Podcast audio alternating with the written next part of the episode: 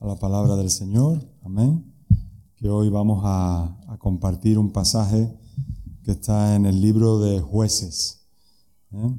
El libro de los jueces, capítulo 2, los versículos 18 y 19. Amén. Te invito a que puedas buscarlo ahí en tu Biblia y que cuando lo encuentres, pues si eres tan amable, nos ponemos de pie para para leer la, palabra del Señor. Amén. Hoy, hoy tenemos también Santa Cena. Amén. Y estaremos ministrando, estaremos participando de ella después de, compartir la, la, palabra del Señor. Amén. Gloria a Dios. Jueces, libro de jueces, capítulo 2, versículos 18 y 19. Y dice, dice así la palabra del Señor. Y cuando Jehová les levantaba jueces, Jehová estaba con el juez y los libraba de mano de los enemigos todo el tiempo de aquel juez, porque Jehová era movido a misericordia por sus gemidos a causa de los que los oprimían y afligían. Mas acontecía que al morir el juez, ellos volvían atrás se corrompían más que sus padres, siguiendo a dioses ajenos para servirles e inclinándose delante de ellos, y no se apartaban de sus obras ni de su obstinado camino. Hasta ahí vamos a, vamos a orar, amén. Señor, te damos gracias, Dios mío, en esta mañana, Señor. Gracias por tu amor, por tu misericordia. Gracias Señor porque ciertamente hasta aquí tú nos has ayudado, nos has sostenido, Dios mío. Y gracias Señor en esta mañana por poder tener la oportunidad de compartir, Señor, tu palabra, tu mensaje, Señor, que tú tienes para, para nuestras vidas. Te pido que tú, que tú bendigas tu palabra, que tú me des gracia a la hora de, compartirla, Señor, y que tú sigas ministrando, Señor, en nuestras vidas en esta mañana por medio de tu Espíritu Santo, Señor, en todo lo que estamos haciendo, las alabanzas, la palabra, la Santa Cena, Señor, después, Dios mío, tú seas redarguyendo, tocando, Señor, nuestras vidas y nuestros corazones, Señor. Te damos muchas gracias, Dios mío, y te pedimos que, que tú nos bendigas y que tú tomes el control de todo, Señor, en el nombre de Jesús. Amén y amén. Pueden, pueden sentarse, hermanos.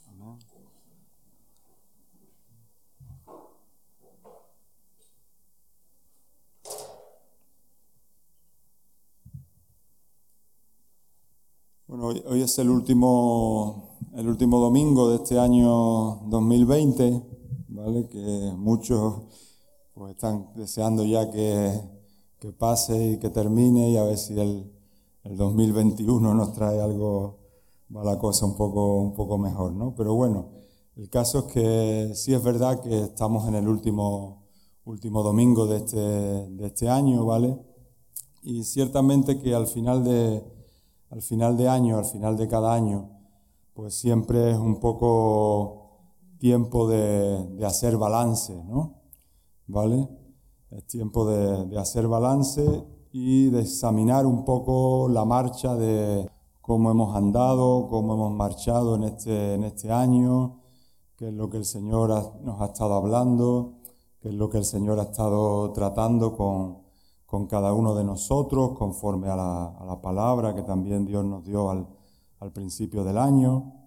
Y como os digo, pues bueno, es un tiempo un poco de, eso, ¿no? De, hacer balance y de examinar un poco cómo va la marcha de, nuestras vidas, cómo vamos caminando con el Señor, ¿vale? Hemos leído este pasaje del libro de, de los jueces, ¿verdad? Y bueno, ciertamente esta es una palabra que desde antes, vamos, prácticamente desde el confinamiento y desde que empezó un poco todo esto, el Señor me llevaba tiempo hablando sobre, sobre este tema de los, de los jueces, pero la verdad es que no, no veía exactamente cómo enfocar un poco la, la, palabra. Y bueno, ahora, ahora como os digo, pues creo que sí, que sería el, momento y el Señor me ha dado esta palabra que es la que os voy a compartir en esta, en esta mañana, ¿no? ¿Y por qué? Porque veo que, como os decía, el Señor me hablaba de que ciertamente hay muchas, muchas ocasiones en las que eh, nuestras vidas, hermanos, eh, se asemejan mucho al periodo de los jueces en la historia de Israel. ¿Vale? Sabéis que este, este libro de los jueces pues abarca un determinado periodo dentro de la, de la historia de Israel, ¿vale? Que se le conoce como eso, como el periodo de los jueces.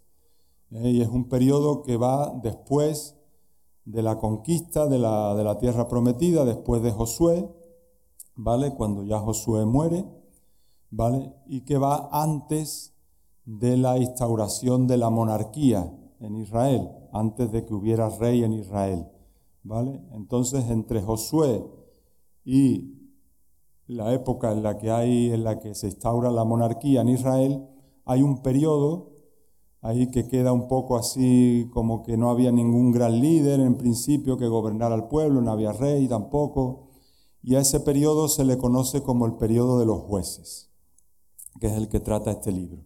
Y como os decía, lo que el Señor me, me hablaba, lo que el Señor ponía en mi corazón, es que muchas veces nuestras vidas, la marcha, el caminar de nuestras vidas, se asemeja mucho a este periodo de los jueces dentro de la, historia de Israel, ¿vale? En, aquel tiempo.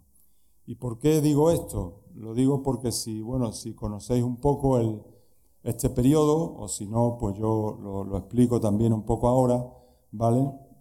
Eh, en aquel tiempo eh, eh, había un, un ciclo, ¿vale? Había un ciclo que se repetía continuamente durante este periodo. ¿eh? había un ciclo que continuamente se estaba repitiendo en la historia de Israel. ¿no?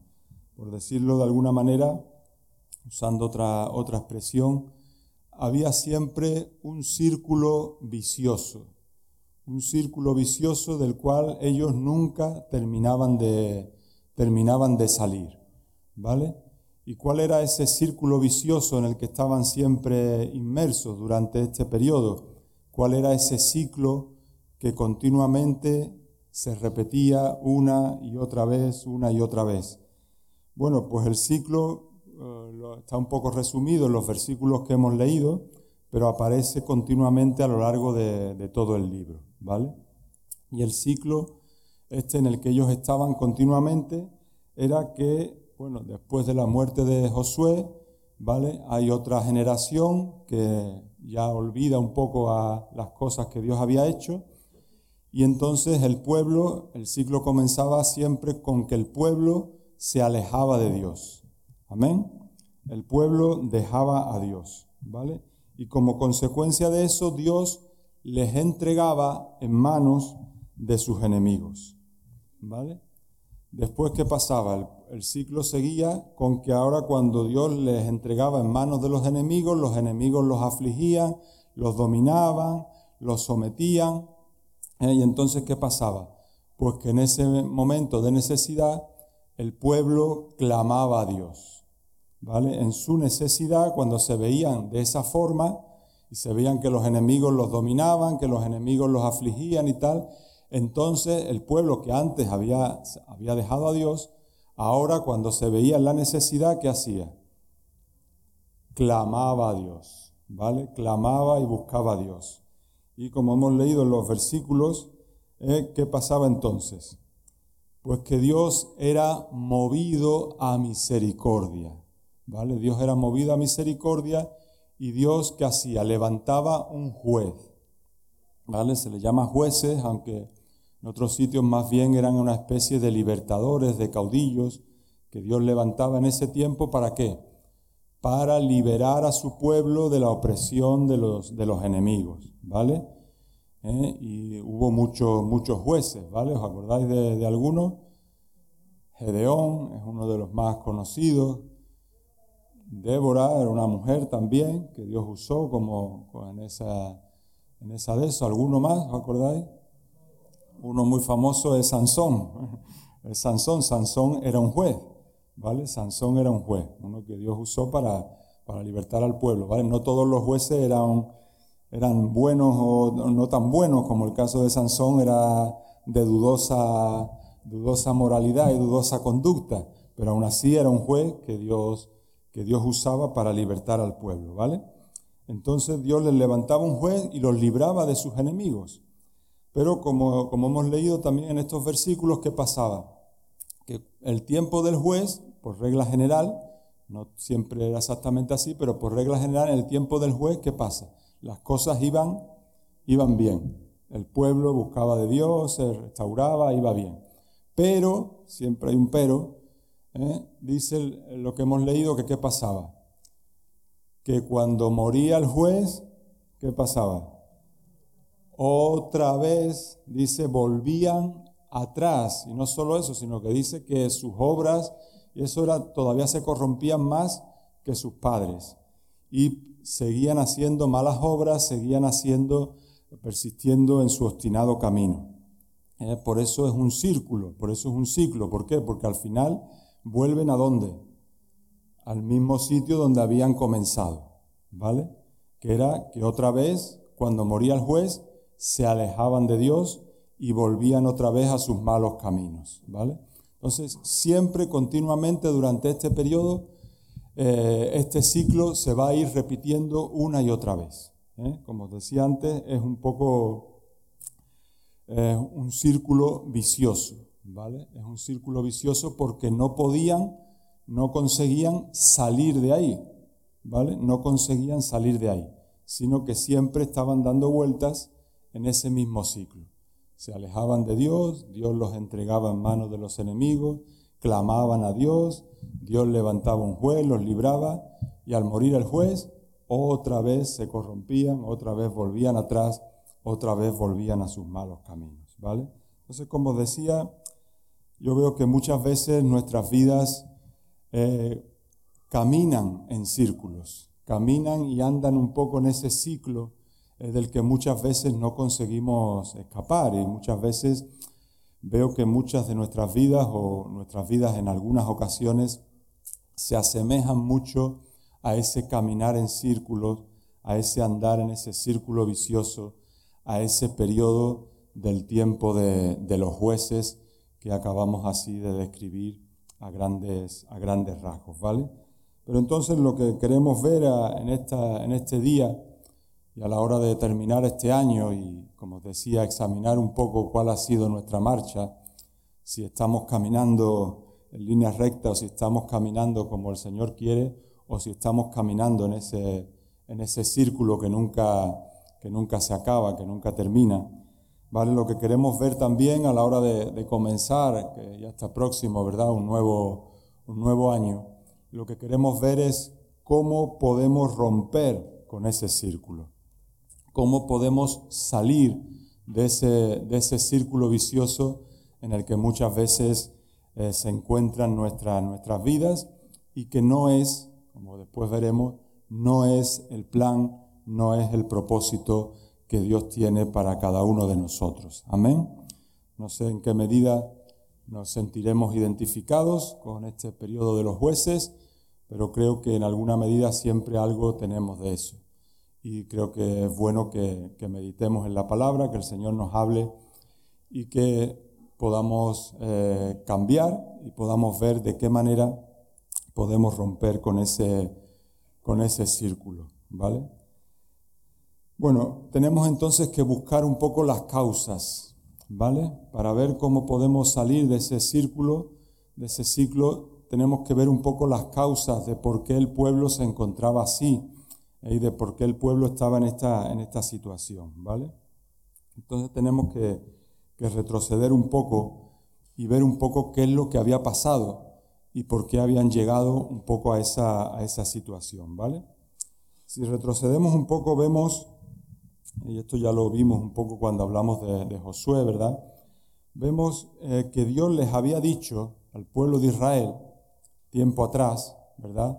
Cuando salieron de, Egipto y estaban por el desierto, Dios les había dicho que cuando entrasen, eh, escúchame bien, porque esto es importante, cuando entrasen en la tierra de Canaán, ¿vale? Que era la tierra prometida, que era la tierra que Dios les había dicho que les iba que les iba a dar, ¿vale? Cuando entrasen en esa tierra de Canaán, debían el pueblo de Israel, debían echar, expulsar a todos los moradores del país. ¿Sí o no? Amén. Eso es lo que Dios les había dicho. Cuando entréis en la tierra de Canaán, todos los pueblos que ahora viven allí, el cananeo, el eteo, el jebuseo, el amorreo, el, sabéis todos estos que, se citan, todos los reos estos, que se citan en, un montón de, veces en, los libros anteriores y en este también, ¿vale? Que eran las naciones que estaban viviendo en aquella tierra, ¿vale? Pues Dios le dice, cuando entréis en la tierra para tomar posesión de ella, ¿qué tenían que hacer? A toda esta gente, fuera. No quiero a ni uno. Todos los tenéis que expulsar, todos los tenéis que echar fuera. Y tenéis que derribar sus altares, tenéis que quebrar sus estatuas, tenéis que destruir todo eso. Pero los tenéis que expulsar a todos, los tenéis que echar a todos. Amén y no hacer alianza, no hacer ningún pacto con ellos. No entrar en conversaciones, no entrar en tratos, no entrar en decir, bueno, nos podemos llevar bien, tú por aquí, yo por aquí, eh, quedamos en esto, hacemos un pacto, yo no te molesto, tú no me molestas a mí, estamos ahí juntos. Nada, nada de eso. El mandato de Dios era tajante en cuanto a eso, hermanos. Había que expulsarlos, había que destruirlos a todos, había que echarlos a todos, derribar sus estatuas, sus altares, quebrarlo absolutamente todo. ¿Sí o no? Amén. Absolutamente todo. Porque dice, les dijo el Señor, si no lo hacéis, ¿eh? si no lo hacían, ¿eh? si no obedecían a Dios en esto, dice, les dijo el Señor, que estos pueblos que estaban allí continuamente iban a estar afligiéndolos. Iban a, continuamente a ser de aflicción para, para, sus vidas y no les iban a dejar tranquilos nunca. ¿Vale? Que es lo que luego vamos a ver que sucedió, que estaba sucediendo en el periodo de, de los jueces. ¿Vale? Eso es lo que Dios les había dicho. Vamos a leerlo allá en el, en el libro de números. Quiero que vayas a números 33. Versículo 50.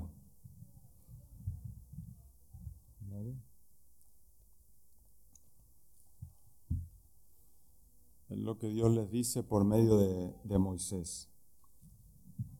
Dice, y habló Jehová a Moisés en los campos de Moab junto al Jordán frente a Jericó, diciendo, Habla a los hijos de Israel y diles, cuando hayáis pasado el Jordán entrando en la tierra de Canaán, echaréis de delante de vosotros a todos los moradores del país, y destruiréis todos sus ídolos de piedra y todas sus imágenes de fundición, y destruiréis todos sus lugares altos, y echaréis a los moradores de la tierra, y habitaréis en ella, porque yo os la he dado para que sea vuestra propiedad.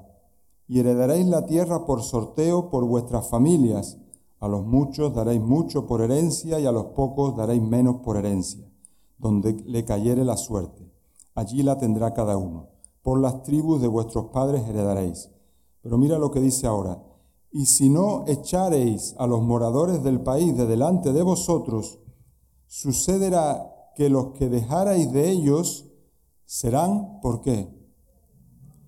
por aguijones en vuestros ojos y por espinas en vuestros costados, y os afligirán sobre la tierra en que vosotros habitaréis. Además, haré a vosotros como yo pensé hacerles a ellos. Eso es lo que Dios le dijo, ¿vale? En este y en, otro, en otros pasajes que también viene en el mismo, de la misma manera. Tenían que echarlos a todos, porque si no los echaban, dice, estos van a afligir, y dice, serán por aguijones en vuestros ojos. No sé cómo será un aguijón en, un ojo, pero tiene que, tiene que doletela. Y por espinas en vuestros costados, y os afligirán, dice, dice el Señor. ¿Vale? Eso es lo que el Señor les advirtió mucho tiempo antes, ¿vale? Mucho tiempo antes. ¿Qué fue lo que pasó realmente? cuando el pueblo llegó a la tierra de Canaán, cuando empezaron a, a conquistarla, ¿verdad? ¿Qué fue lo que pasó? ¿Cumplieron o no cumplieron esto que el Señor les había dicho? No lo cumplieron, ¿vale? Con Josué hicieron la mayor parte de la conquista y repartieron las tierras. Y cada tribu se fue a la tierra que le tocó, como dice aquí, por sorteo, ¿vale? A la tierra que el Señor les había dado.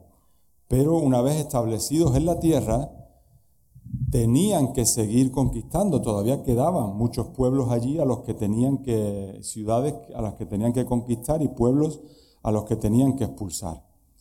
Pero la realidad es que, como os digo, en el libro de jueces, una vez muerto Josué, no hicieron lo que les quedaba por hacer, aunque Dios les había dicho que Él iba a estar con ellos y que Él les iba a ayudar a hacer la parte que todavía les quedaba por hacer.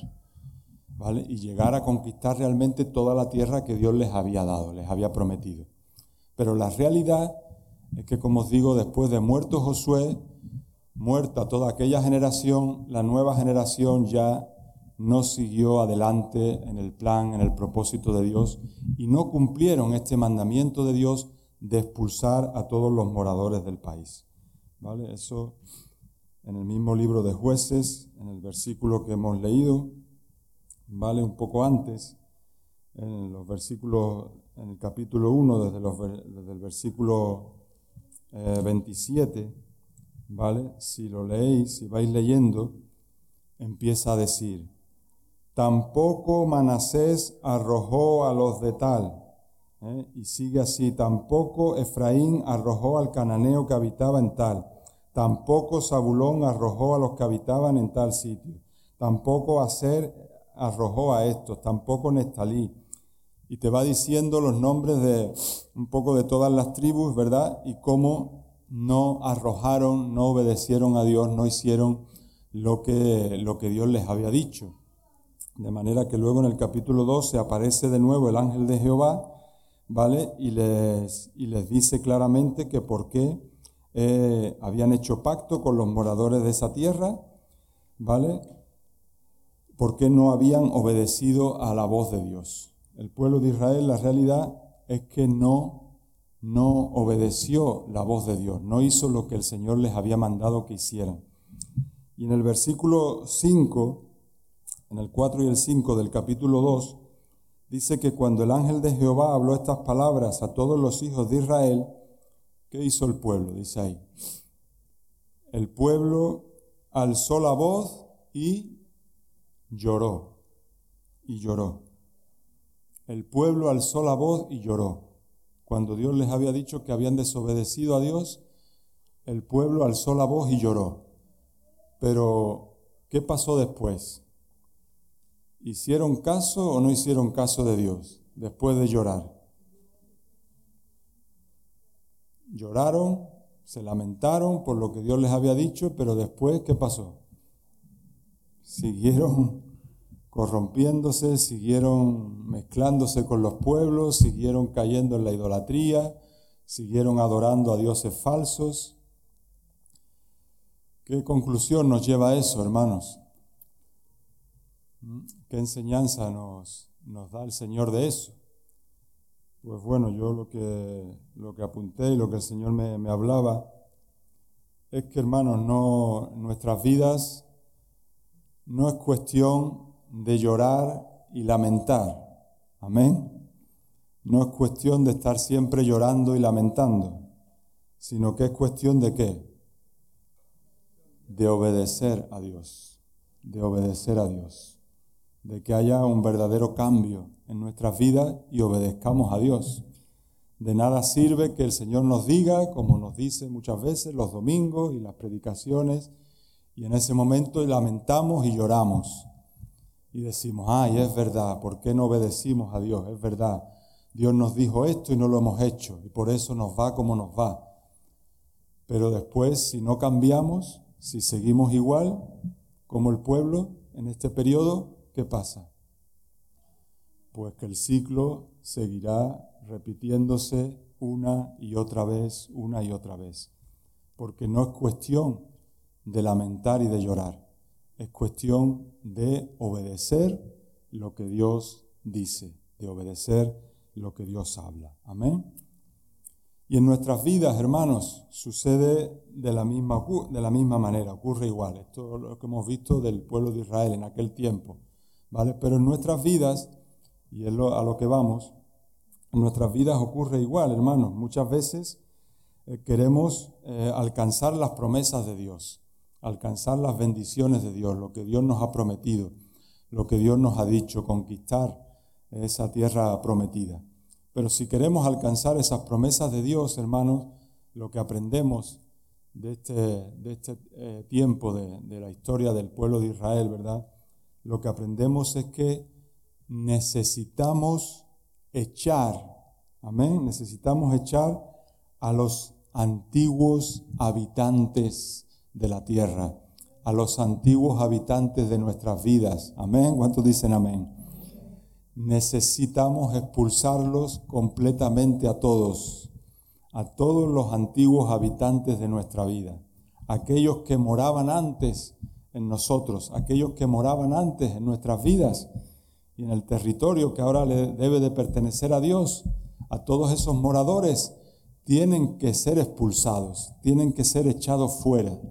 No podemos hacer ningún tipo de trato, de pacto, de alianza con ellos. Hermanos, ¿eh? Desgraciadamente vemos que, como decía, en nuestras vidas todavía vemos campando a sus anchas a muchos de estos antiguos habitantes.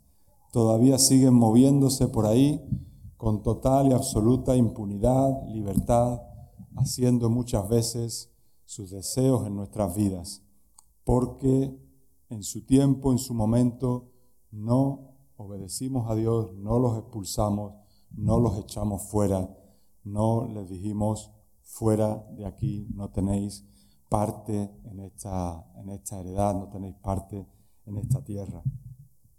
¿Y cuáles son esos antiguos habitantes en nuestras vidas a los que tenemos que expulsar? Ya no hay, son el cananeo, el amorreo, el eteo, el ebeo, el, el jebuseo, todos estos. ¿Quiénes son ahora? Bueno, la palabra de Dios nos habla de ellos, ¿vale? Vamos a, leer en, en, el libro de Efesios, en el capítulo 4, Efesios 4, del 22 al 24.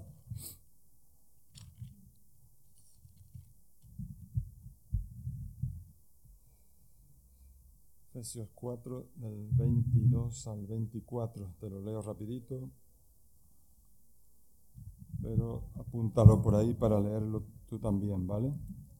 Dice así el apóstol Pablo, en cuanto a la pasada manera de vivir, despojaos del viejo hombre que está viciado, que está viciado conforme a los deseos engañosos, y renovaos en el espíritu de vuestra mente, y vestíos del nuevo hombre, creado según Dios, en la justicia y santidad de la verdad. Amén.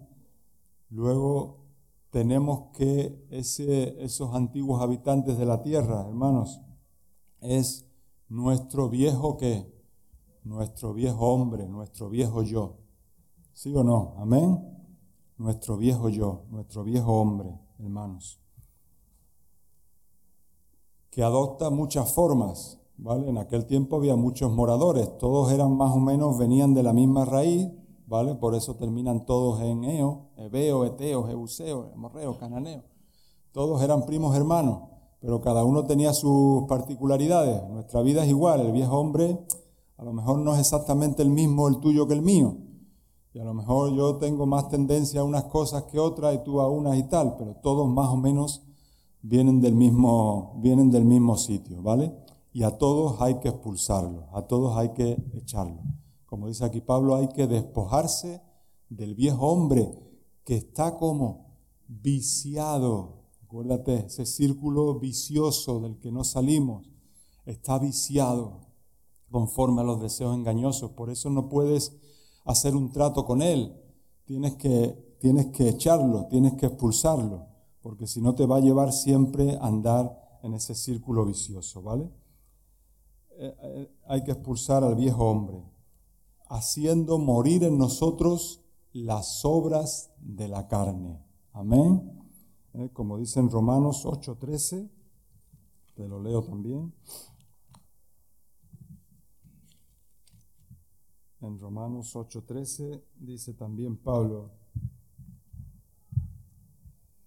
porque si vivís conforme a la carne, moriréis, mas si por el Espíritu hacéis morir las obras de la carne, viviréis.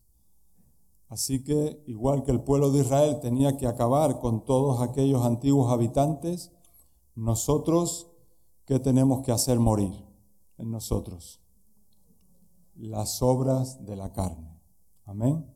Tenemos que hacerlas morir como, dice aquí Pablo, por el Espíritu. Amén. Por el Espíritu. La carne nunca acaba con la carne. La carne genera más carne. A la carne hay que matarla ¿cómo? Por el Espíritu. Por el Espíritu. No hay otra manera, no hay otra forma. ¿eh? Por mucho que lo intentes, como lo intentes en tu carne, no lo conseguirás. Tienes que hacerlas morir por el Espíritu. ¿Vale? Así que eso es lo que también nosotros tenemos que hacer en nuestras vidas, ¿vale? Y no hacer ningún trato con ellos. No trates de hacer ningún trato con el viejo hombre. No trates de hacer ningún trato con la carne. Tienes, de uno tienes que despojarte y a las otras tienes que matarlas directamente. No hay otra. La palabra lo dice así de claro. Hacer morir. No las dejes medio muertas, no las dejes con un poquito de vida, porque qué? Porque se levantarán otra vez contra ti, irán otra vez a por ti. Tienes que matarlas completa y totalmente, hermanos. Amén.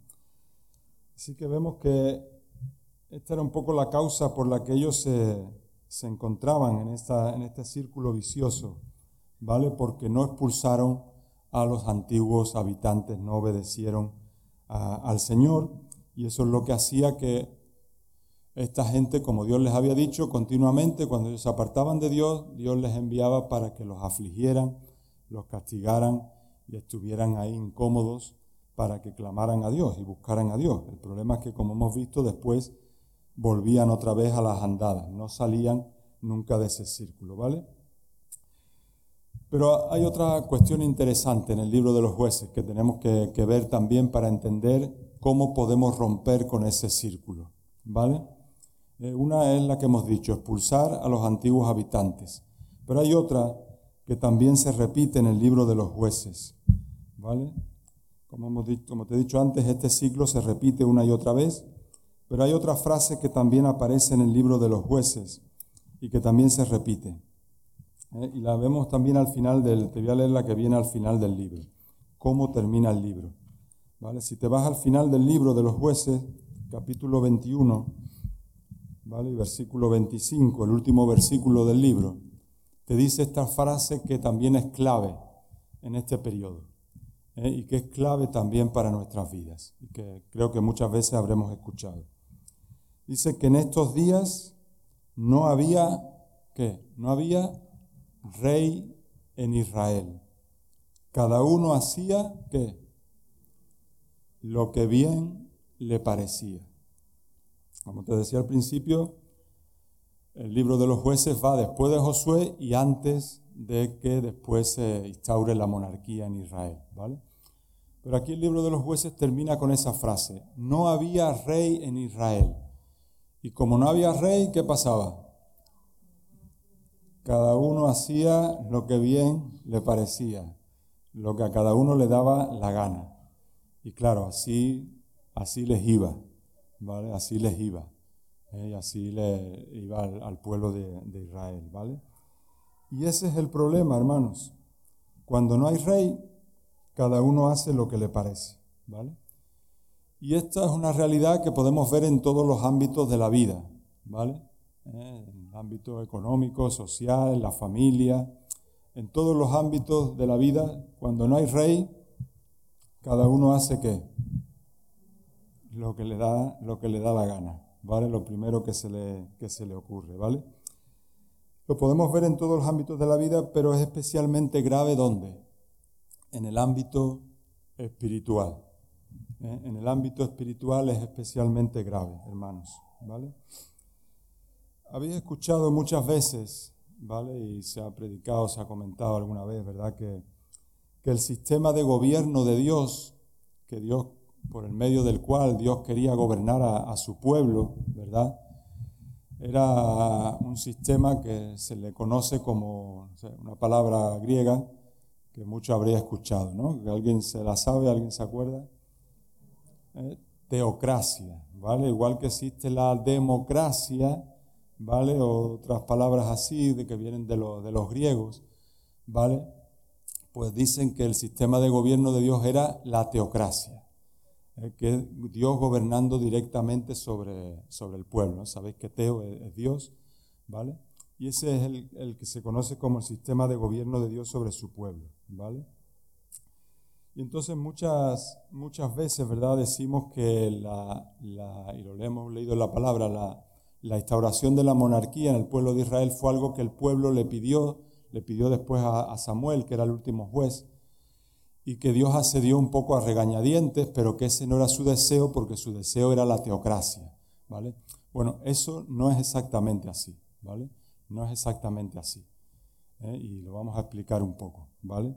Es verdad que Dios no quería que su pueblo fuera igual que los demás pueblos, ¿eh? que los demás pueblos, que los demás pueblos sí tenían cada uno que un, un rey, un rey que les gobernara, ¿vale? Dios no quería que ellos fueran igual pero no por el hecho de tener rey, ¿vale? No por el hecho de tener rey, que aquí es donde viene un poco la, confusión. No es porque Dios no quisiera que su pueblo tuviera rey, porque de hecho en el plan de Dios estaba que Israel tuviera qué? Tuviera rey, tuviera rey, ¿vale? ¿Eh? Y esto lo, lo, podéis leer, bueno, este no lo vamos a leer, pero para que tengáis una, la referencia en Deuteronomio 17, del 14 al 20, Moisés le da las Dios le da las instrucciones a Moisés para cuando el pueblo tuviera un rey, porque Dios sabía estaba que tuvieran un rey. Entonces, el problema no es que tuvieran un rey, el problema es que Dios lo que no quería es que tuvieran un rey como eran los reyes de los demás pueblos. Amén, ¿sí o no? ¿Vale? Dios no quería que gobernasen de esa misma manera, sino que fuese un rey que reinase conforme a la voluntad de Dios. Amén, ¿sí o no? Un rey que les llevase a gobernar conforme a la voluntad de Dios y no conforme a la voluntad de los hombres. ¿Vale? Y no conforme a la voluntad de los hombres. Ese era el problema de tener o no tener rey, pero el hecho de tener rey estaba dentro del plan de Dios. ¿Qué pasa? ¿Cuál fue el primer rey que Dios tiene, que, que como primer rey de Israel? Saúl, ¿Y qué pasó con Saúl? Que la cosa salió como regular, salió un poco chunga, ¿vale? Como decimos. Y después viene el siguiente rey. ¿El siguiente rey quién es? Es David, ¿vale? Es David. ¿Qué representa cada uno? Saúl representa al rey según el gobierno humano, según el gobierno de los hombres. David representa, sabéis que David es tipo de Cristo, David representa qué? El gobierno, el reinado, según Dios. Se dice que él es un varón conforme al corazón de Dios. ¿Y David de quién era tipo? ¿A quién estaba prefigurando? A Cristo, el rey por excelencia, el rey perfecto, ¿vale? El que quiere gobernar nuestras vidas, ¿vale?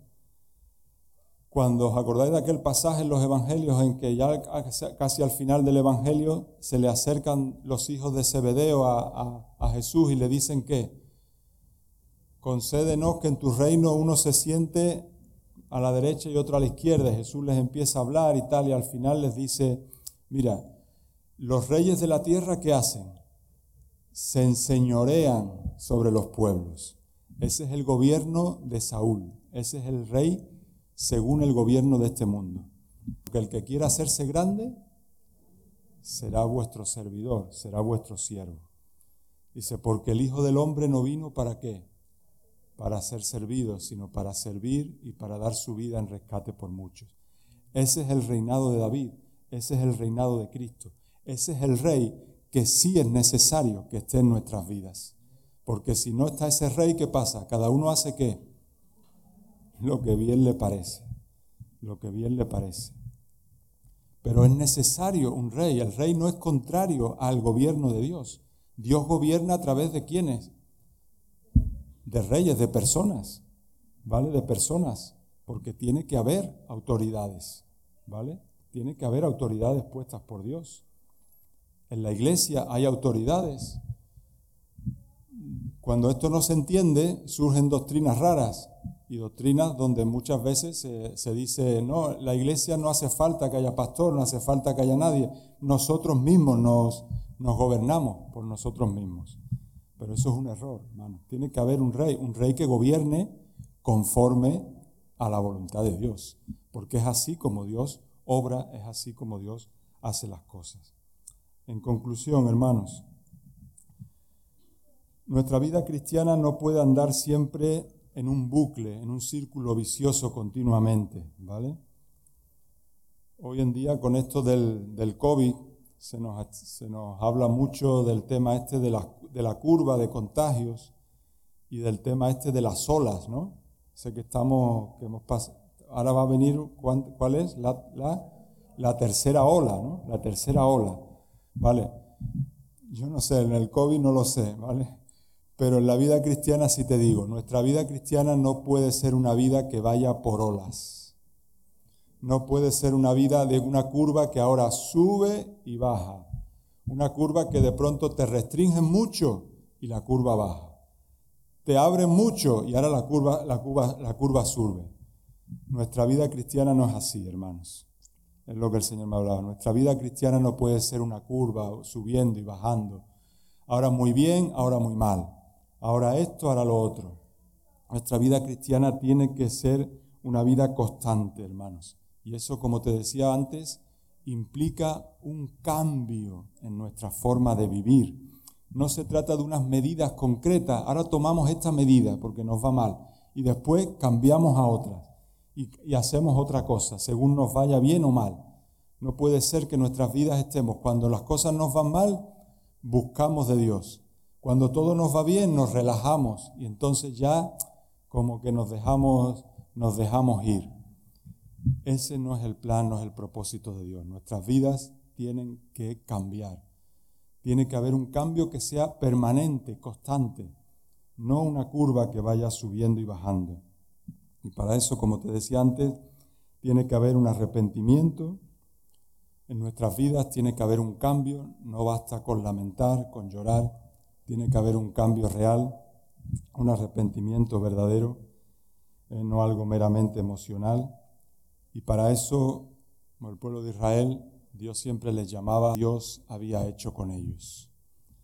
Tiene que haber un cambio, un arrepentimiento. Y tenemos que renovar el pacto con el Señor, el pacto que hemos hecho con Dios en nuestras vidas, para expulsar a los moradores del país y para que realmente haya rey sobre nosotros, que reine eh, en nuestras vidas, que gobierne en nosotros y que no cada uno hagamos lo que bien nos parece, lo que bien eh, pensamos que, que, hay que hacer. Amén. Y eso es lo que vamos a hacer en esta, en esta mañana, en esta tarde. Vamos a renovar el pacto con el Señor. Amén, hermanos. Vamos a, renovar ese pacto con Dios, vamos a tomar de la, de la Santa Cena. Es un buen momento, una buena ocasión, como os he dicho, para hacer balance de nuestras vidas, examinar nuestra marcha con el Señor y proponer renovar ese pacto, que haya ese cambio que sea permanente, real en nuestras vidas, en nuestra forma de andar, de caminar con el Señor. Amén.